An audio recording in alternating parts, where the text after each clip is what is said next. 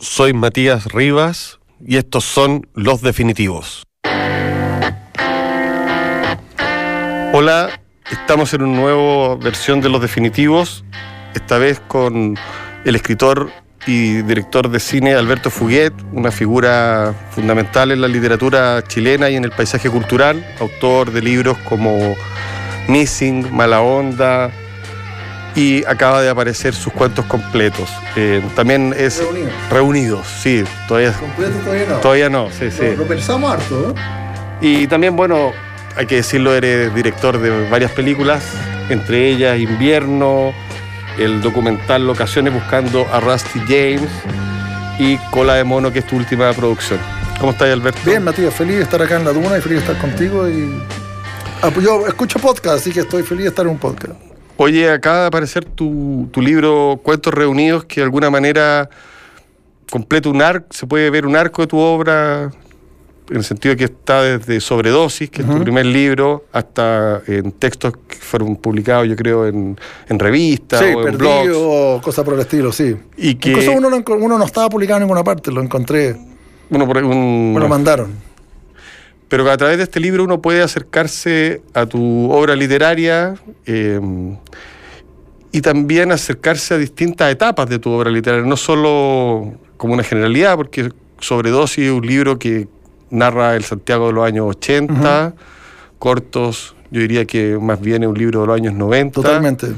eh, y que tiene, hace un, un retrato de, del surf, de cosas que pasaban en aquellos años, y los cuentos, podríamos decir, que han ido apareciendo con los años, bueno, pertenecen a distintas épocas, sin embargo, en todo ello está tu estilo y tu evolución también. Eh, me gustaría que me... ¿Qué sensación tuviste con la aparición de estos cuentos? ¿No tuviste la sensación de, de algo reunido que te producía... Bueno, primero yo no.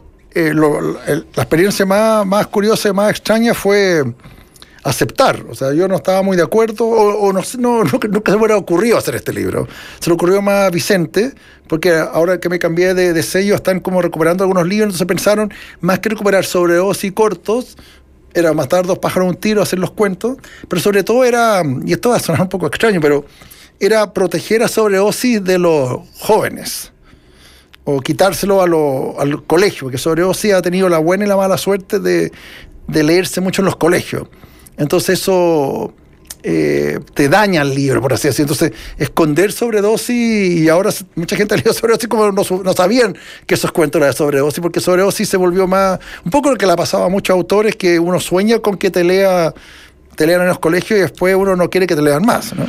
Claro, se produce un desgaste... un desgaste del material. Y aquí es como que vienen eh, los cuentos sobre Osis como limpios. Sí, y este libro eh, a mí me parece que engancha con un libro anterior tuyo, que se llama VHS Memorias, engancha por el prólogo. Por eso, sí, a mí lo que más. Bueno, básicamente lo único que escribí yo fue el prólogo, pero lo pasé muy bien. Porque hay algo que a mí realmente me, me llama la atención y me, me- me- me gustaría que conversáramos de eso, como esa pasión autobiográfica que, que apareció en ti, que, que- que yo la veo en VHS. Sí, sí, yo no sé si una. Supongo. cinefilia, no sé, cinefilia, Bueno, yo creo que viene de cinefilia, quizás. Eh, es el backstage, era como cuando empezaron a llegar los DVDs con el material extra.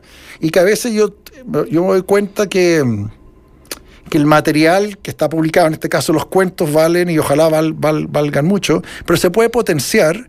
eh, contando cómo se hicieron. A mí me parece que hay una doble historia, tal como en la- hay, un lado B en las personas, eh, todo matrimonio tiene otra historia, cada persona, los diarios de vida, eh, yo no escribo diario de vida, pero me parece que, mm, eh, de hecho ahora quiero ir a un viaje, a una aventura y me gustaría, estoy un poco aterrado, porque ni siquiera sé si se lleva un moleskin, si un cuaderno, si se tipea, me parece medio ridículo escribirlo a mano, pero eh, yo no tengo diario, pero aquí recordar... como cada cuento se escribió y dónde estaba y de, de quién fueron las influencias. Y, sí, básicamente es como una especie de, de autobiografía, pero no por, el, no por el afán de exhibirse, sino de entender, de armar una época. Y se puede juntar, por ejemplo, con lo que hiciste también con el epílogo de Missing. Sí, sí, sí. Y de todo. O sea, yo eventualmente te, te adelanto. O sea, yo quiero algún día hacer un libro solo de make- que, que se llama Making Of. De todos tus libros, digamos. Sí, me faltarían tres o cuatro, digamos. ¿ah? Ahora, dicho eso, esto obviamente me ha hecho sentirme extremadamente cómodo y me gusta. Eh, yo también me veo escribiendo memorias puras y duras, también, en el sentido no tan ligado a los cinéfilos, sino como ya, ¿qué hice yo tal año? ¿Qué hice tal todo otro año? Y en este... He perdido el pudor también. Sí. me imagino, o Después sea, de sudor uno pierde el pudor. eh, y después de Sudor también que aparecieron estos, estos libros en VHS, en Los Cuentos Reunidos y la versión nueva de Missing, yo considero que, que hay como una relectura de obras tuyas, de alguna manera, que antes tenía producción una cierta inquietud, una cierta molestia. Ah, bueno, ahí yo debería irme yo de la sala, no sé si me corresponde a mí. y, y- y que han vuelto hoy día... Pero sí, sí, yo creo que está ocurriendo con este. O sea, eh, sale. Bueno, hay un disco muy importante para mi gusto de George Michael que se llama Escucha sin prejuicio, Listen Without Prejudice, volumen 1, nunca hubo el volumen 2. Eh, y a veces lo- los- los títulos, las portadas, a veces la misma editorial, a veces la posibilidad de tener un reboot como este, eh, que cuentos que a lo mejor son odiados o amados, eh, que están ahí, se, ven de se leen de otra manera y todo se va armando un nuevo contexto. Y creo que también uno tiene que ser parte también de, de contextualizarlo. Por ejemplo, yo mismo, yo sobre Ozzy, yo odié el título, o sea, yo no acepté el título. Mi libro sobre Ozzy yo se lo entregué a la editorial llamado... eh, Deambulando por la orilla oscura y otros cuentos, y yo tenía todo clarísimo, Matías, lo que iba a pasar. Iba a ser un, cuen- un libro de cuentos medio melancólico, eh, medio emo, eh, que iba a leerse de noche, a los comienzos de los 90, y que iba a tener algunos fans, y el resto iba a pasar como sin Colado, digamos. colado. Sí, ¿qué, significa eso? Como, No sabemos, pero... ya, pero, pero sí, yo es una frase que tú ahí. Eh, pero no iba a ser un fenómeno. Y yo me imaginé que eso iba a ser la historia de, de ese libro y estos cinco relatos. Eh, yo no estaba preparado para que se llamara Sobredosis, no fui capaz de, atajar ese nombre en su momento, y menos yo estaba preparado porque fuera un fenómeno de, venta y que fuera un libro que vendía mucho y que supuestamente definió una generación. Él nunca fue el propósito de ese libro. ¿eh? Oye, y... Entonces también ahora me parece fascinante el poder ser leído de otra manera, porque una de las cosas que uno, uno puede escribir bien o mal, pero donde uno no puede hacerse cargo, y supongo que ahora uno puede un poco tratar de hacerse cargo, es... eh, eh, uno no puede hacerse cargo de cómo te leen, pero Sí. uno puede proponer opciones para que te lean de una manera más parecida a lo que uno, a como uno escribió, no sé si se entiende. Sí, como- Sobredosis yo encuentro que yo me merezco todos los ataques del mundo, porque no, no se llamaba Sobredosis, no era un libro para que todo el mundo lo leyera, no era un libro para ti, yo nunca quise que me leyera, no sé si me explico.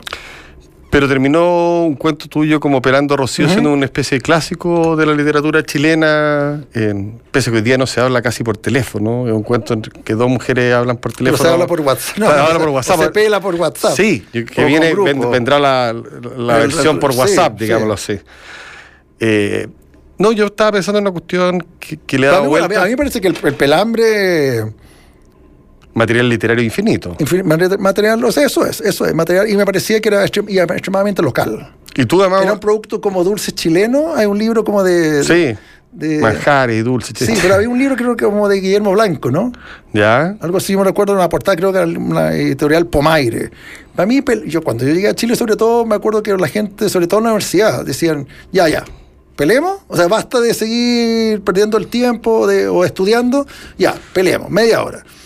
Y cada uno afilaba más los cuchillos y dije, wow, esto es... Y básicamente Pelando Rocío viene de, de- de miles de juntadas a estudiar en la universidad, en la Escuela Primo en la Chile, donde se hacía ese, ese break y se decía, ya, pelemos. Oye, pero también hay pelambre a propósito en sudor. Cotilleo. Cotilleo o literario. O, hacerse, sí. O hacerse cargo de ese mundo de, que es de lo que se habla en los pasillos, digamos. Así que lo que dice, oye, paremos ya, no nos hagamos lo interesante, dime en verdad qué pasó entre este y este otro. Cagüín, que el control social a través del pelambre. Claro.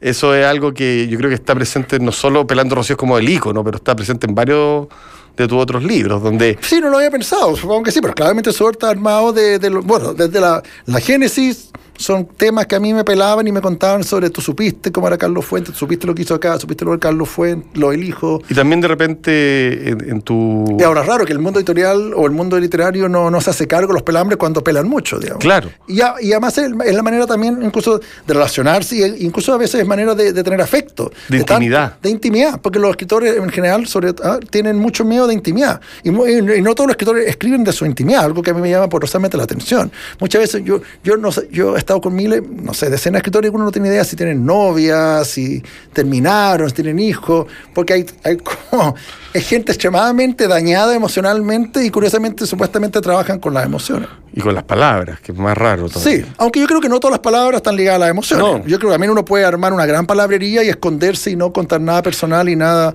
¿ah? En el sentido, me llamó a tener unas cosas que me, yo quedé choqueado con cuentos reunidos, es que yo siento que he cambiado muy poco. O sea, me llamó la atención como mi ¿Tu estilo? Mi estilo o, mi- o los- o- o algo que me importa más. ¿Tu obsesiones? eh, sí, los tics o, o, ¿ah? o- o los temas que me interesan. eh, ¿ah?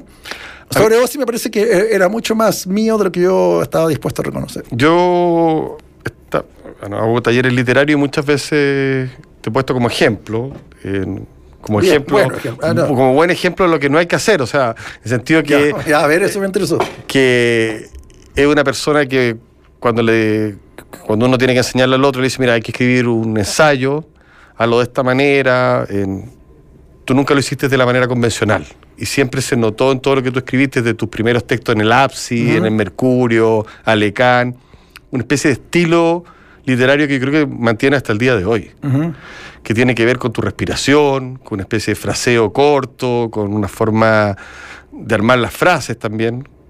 Al final un escritor es como su sintaxis, y eso es lo que va quedando de un escritor, y yo creo que eso en ti, si bien se ha ido expandiendo, ha ido creciendo, eh, y se ha ido, si tú quieres, modificando, es como tu, tu sello. Y el sello que quedó como en la literatura latinoamericana, de escribir a una velocidad que no conocíamos, ¿no? Gracias. Eh, yo creo que sí, yo creo que de eso se trata y eso es lo que uno quiere y uno también lo que uno le O sea, le pusiste como una especie de velocidad a la, a la literatura chilena que estaba acostumbrada a una parsimonia propia del boom. Que yo creo que ahí. Bueno, mi mayor trauma, por así decirlo, yo creo que yo le debo mucho, unas cosas yo le debo mucho al inglés.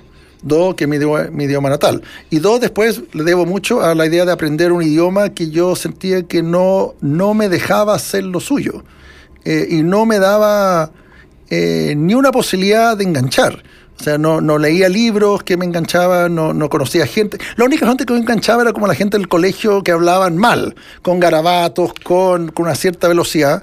Eh, y yo, yo en un principio yo hablaba muy mal porque hablaba como gringo. Sí, O sea, pues. hablaba así como hola Matías y yo me, y me sacaban la chucha, me, se puede decir, ¿ah? Sí. me pegaban, o sea, yo el único bullying que yo realmente he tenido en mi vida fue por un acento, por acentos y por pronunciar mal las R's. Entonces yo me di cuenta que, que más que tenerla grande, que ya era una etapa de pubertad, era clave eh, hablar bien y, y- y tener el sonido zorrón de cierto territorio. Yo creo que en el territorio donde tú estás, o sea, tú estás en un barco de la manera mercante, tenés que hablar como ellos, eres futbolista, tenés que hablar como Claro. ellos. O sea, yo me cuenta que supongo que en tribu. Estados Unidos y en inglés, después uno ve My Fair Lady, uno dice, no importa lo que uno diga, lo importante es pronunciarlo bien, ¿no? Cuando Sí. le enseña a Liza. ¿ah?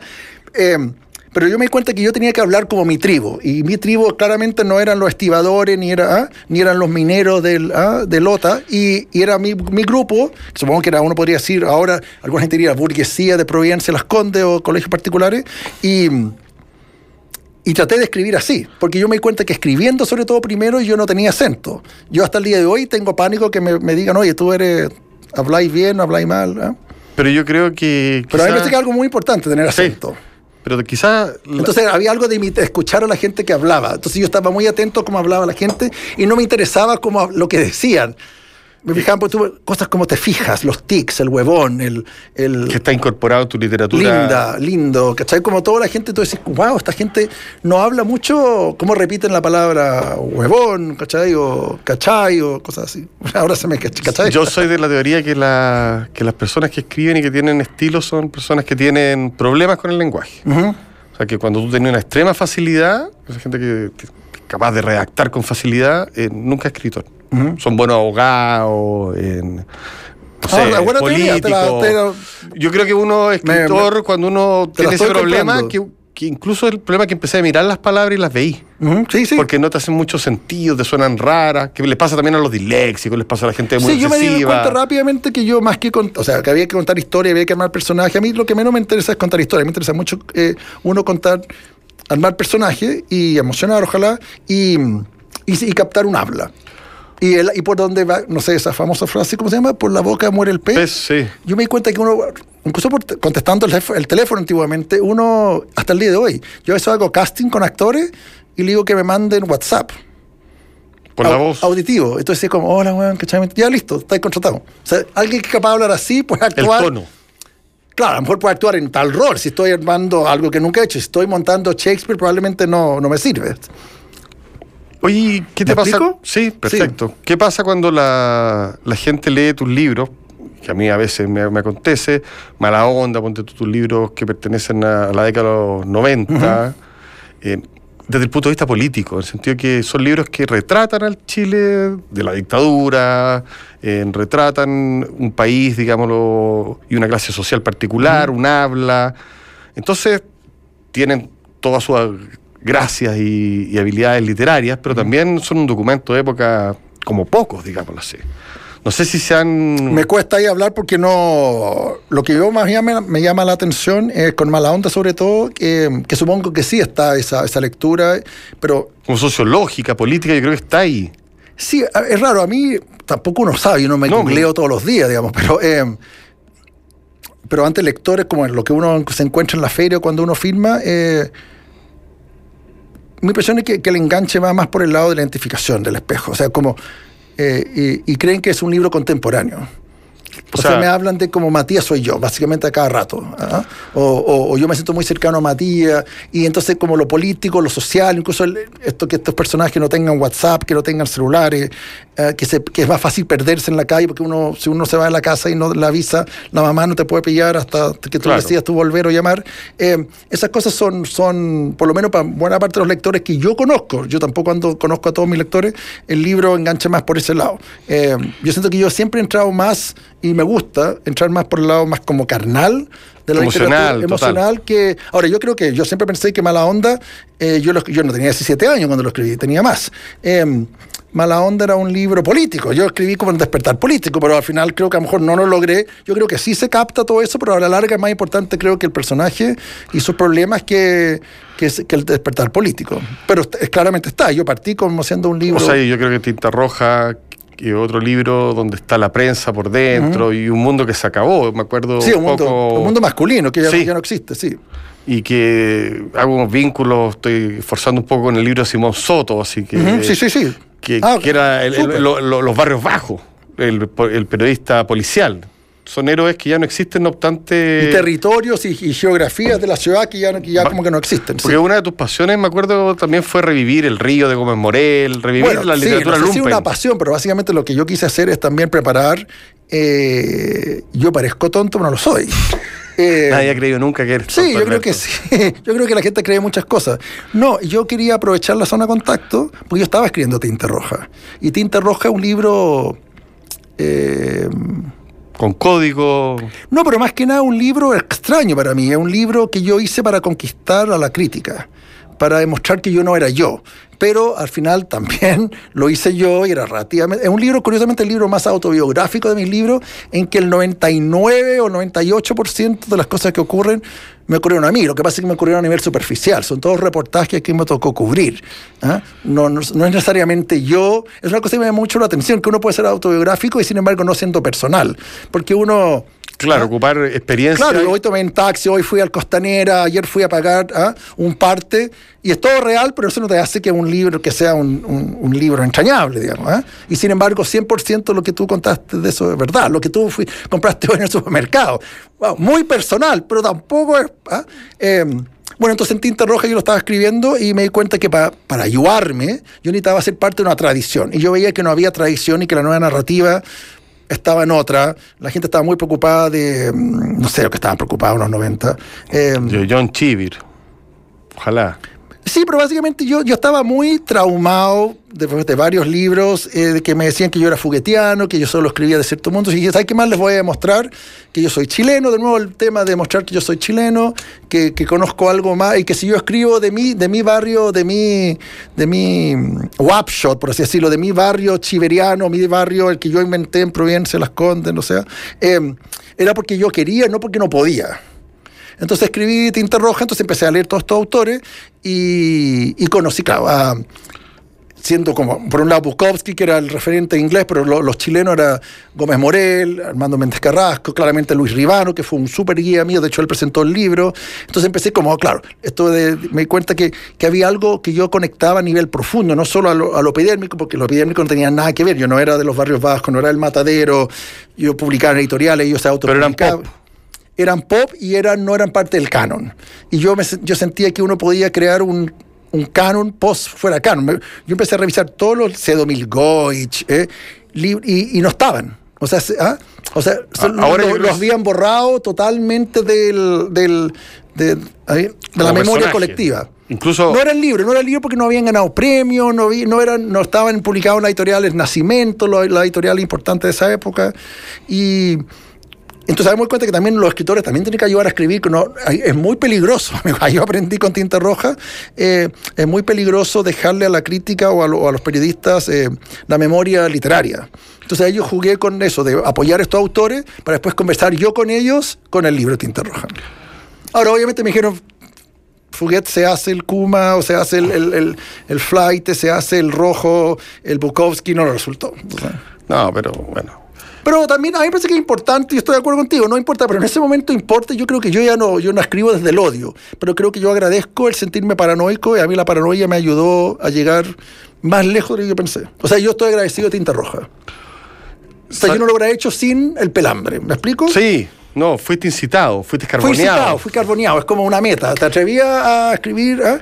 Un desafío. un desafío. Y me gustó porque armé todo, todo el tinglado. Yo siento que obviamente yo no inventé Ribano, pero yo sentía que Ribano era un escritor eh, 100% importante y, chile, y extremadamente chileno, y sin embargo no nos hacía, no, nadie lo leía y nadie lo, lo conversaba. ¿ah? A mí me siempre me interesó algo tuyo que tiene que ver con Estoy hablando más de la cuenta. Me no, siento, esto deberíamos grabar, cancelar para el nada. podcast. Voy a hablar, ojalá no lo publiquen. no, es que eres capaz de escribir de otros autores. Yo creo que la eh, yo parte de la pega. Es parte de la pega y creo que los que no se hacen cargo de hablar de sus contemporáneos, de los más viejos y de los más jóvenes, Se cree en la muerte. se creen la muerte y, y pasan al olvido por narcisos Ah, muy rápido. ya, eso no sé, ya. Eh, es que es muy difícil que un es, eh, es muy difícil que un escritor eh, no tenga relaciones con, con los que lo rodean, digámoslo así. Eh, por eso es muy inverosímil a veces que la Diamela no haya leído, no sé, a Bolaño. Entonces, Carlos Fuentes no lo leyó. o Carlos Fuente, o Jorge Edward, estoy mencionando. Tú, en cambio, sí lo leíste y leíste. no, Antes tú- de que fuera Bolaño. Antes que fuera Bolaño, escribiste Antes sobre. que, él. si hubiera sabido, no lo hubiera leído. Pero además abriste la cancha para muchos chilenos de escritores que acá se conocían pocos, que tú promocionabas porque los leías en inglés. Para mí, por lo menos, debo agradecerte eso que fue importante. O sea, la presencia de Bret Easton Ellis en ciertos momentos, de Chivir, que en el fondo también fueron carboneados por, por eh, de alguna manera, la zona de contacto, el mundo que, que se armó en torno a eso, que, que- que no Pero me, parece necesariamente parte, me parece que es parte de la pega. siempre, Totalmente. yo me acuerdo que, creo que, no, no sé, leí algo muy, muy tempranamente algo así como la biografía de la revista Rolling Stone y decía eh, que uno de los problemas que tenía el fundador Rolling Stone es que no había cena. O sea, fun- quería fundar una revista de rock. Básicamente quería fundar una revista, pero no podía competir con la, con la cultura que existía. Decidió escribir de rock y no había realmente una escena de rock. Entonces hubo, hubo que inventarla, por así decirlo, o unirla, incluso a veces hablar de gente. bien- Darle un relato a una darle cosa. un relato, incluso ser fan de gente que a lo mejor no le, no le importaba tanto. Pero ¿cómo iba a vender una revista de rock si uno no admira a nadie del rock? ¿Me explico? Sí, bueno, y el perfecto. cine hace mucho tiempo inventó su mitología. De hecho, hay, hay mitología A, B, C, hay contra los artistas, Hollywood, Babilonia, están todas las Marilyn. O sea, eh, La literatura también, un poquito. Claro, entonces me parece que había que armar, eh, había que defender a tu enemigo. Y en esa época yo era mucho más paranoico también, de verdad, algo que yo he hecho mucho menos. Ahora estoy como yendo por la nostalgia. Pero yo sentía que eso, esos autores eran el blindaje, era gente que te cuidaba, que había una cosa de verdad carnal con ellos. Y también era odiar a aquellos que leían ¿ah? otra cosa. Otra cosa. O, o pobre, que si tú te gusta Sondor Maray, bueno, tú estás a ese lado. Yo voy a estar al otro lado. Y somos, ay, Contreras le gusta Sondor Maray, yo voy a atacar. Incluso me parecía que Sondor Maray no era malo, pero había que atacarlo por. por Estrategias políticas. Políticas, por simbólicamente. Y tú me tocas a Bukowski, vámonos, ¿ah? vámonos al ring está bueno eso de pensar que y demostrar que la literatura efectivamente está llena de esa estrategia y de y que a veces uno encuentra bueno un autor bueno, tiene que hablar malo por... no eso, de ahí viene un libro que yo siento que es un libro muy importante mío que no es mío pero que eh, apoyar y, catapultar dentro de lo que uno pueda a Caicedo. Pensando como, ¿ah? nadie, nadie se dio cuenta a usted en su momento ahora. Y escalar también con tu libro. Bueno, sí, eso lo hicimos un poco juntos y me parece que sí, es como eh, hay que investigarlo, hay que crear nuevos mitos y, también parte de la labor de un escritor es crear otros escritores. O sea, tú creaste en Uruguay a Gustavo Escalar. No, pero le diste una, una vida, una biografía que no, de un tipo que era, estaba desarmado y también, a Caicedo. pero también son gente que también con que yo me enganchaba por supuesto. O sea, uno no puede. Había, había un, una onda. una onda, un, doble, la idea del doppelganger. ¿ah? Eh, uno también, sí, pues uno hace libros que al final te interesan. Yo, yo lo digo a cada rato. Yo envidio mucho a los escritores que pueden escribir sobre temas que no les interesan. Y a mí Caicedo me interesaba y, y Escalar también. Escalar me interesaba como la idea de alguien que yo estuvo cerca mío y, y que fracasó. Pero no, no como, como persona, no como artista, pero ¿ah?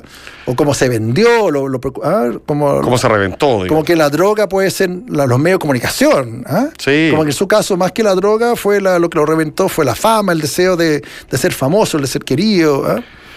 Oye, a mí el libro tuyo reconozco mi preferido, y supongo que el preferido mucho, porque constituyó algo así como todos los que te seguíamos, un giro en lo que, en lo que hiciste y un giro virtuoso, absoluto, que fue eh, Missing una investigación. O sea, y te voy a decir bien precisamente por qué me, me, gustó ese libro. Primero que nada, porque estaba rodeado de una honestidad, ficticia o no, digamos, pero que, que, trasuntaba esa honestidad. Y también porque era un libro eh, que en algún momento se metía en la conciencia de un personaje en unos capítulos. Sí, claro. Eh, que me parecieron extremadamente osados, que eran casi como una poesía, digamos, así, un monólogo interior. Sí. Eh, y yo dije, aquí Fouquet, o sea, está entrando como en nuevo, en nuevas formas, o sea, estaba, porque tampoco es que era que estuviera haciendo un monólogo interior como James Joyce o copiando algo, sino que eh, tocaste a mucha gente contando la historia de un tío tuyo que estaba perdido, digámoslo así. y también ahí revelaste tu identidad. O sea, yo, también creo que es un libro profundamente autobiográfico. Sí, sí, sí, claro. donde incluso que la gente que lo lee bien te podría ubicar de mejor manera. Totalmente. no se te, perdona la pregunta, pero no, no hay tenido el impulso de hacer un otro personaje equivalente a, a una investigación como la de Missing, digámoslo así.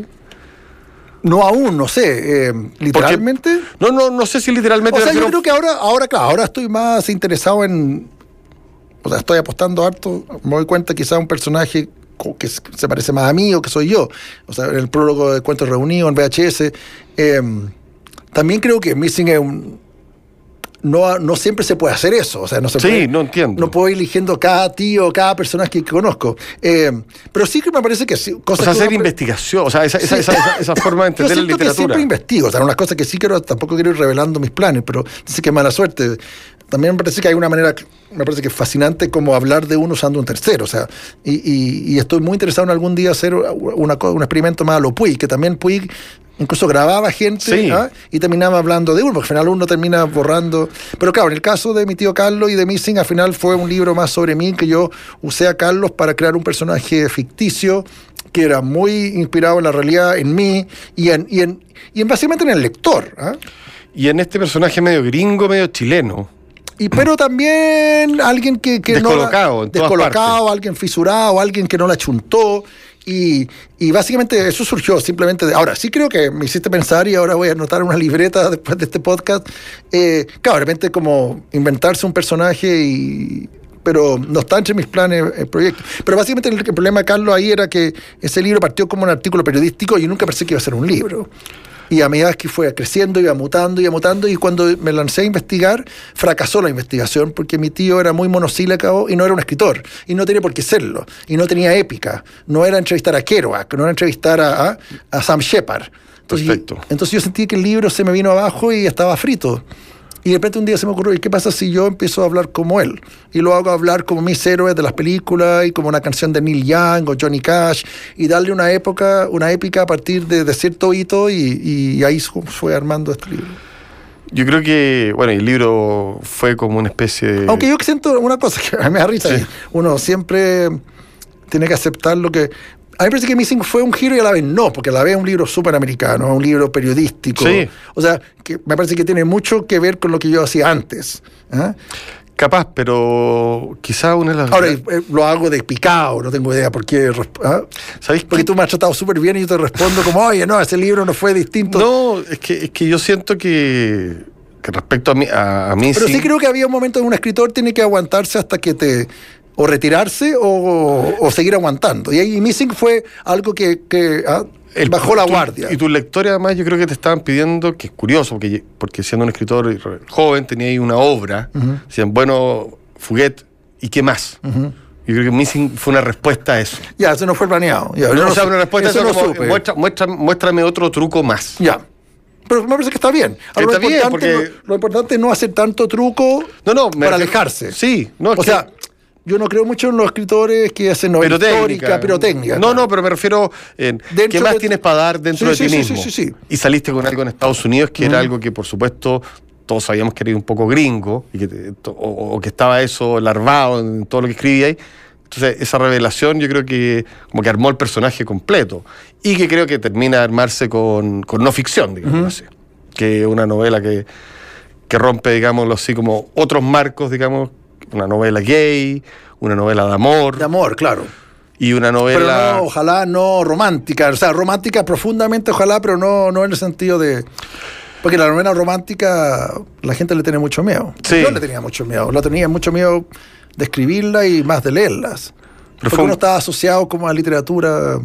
Pero fue un gran éxito y fue algo que, que, que dio otro giro más, digamos Ujú. así.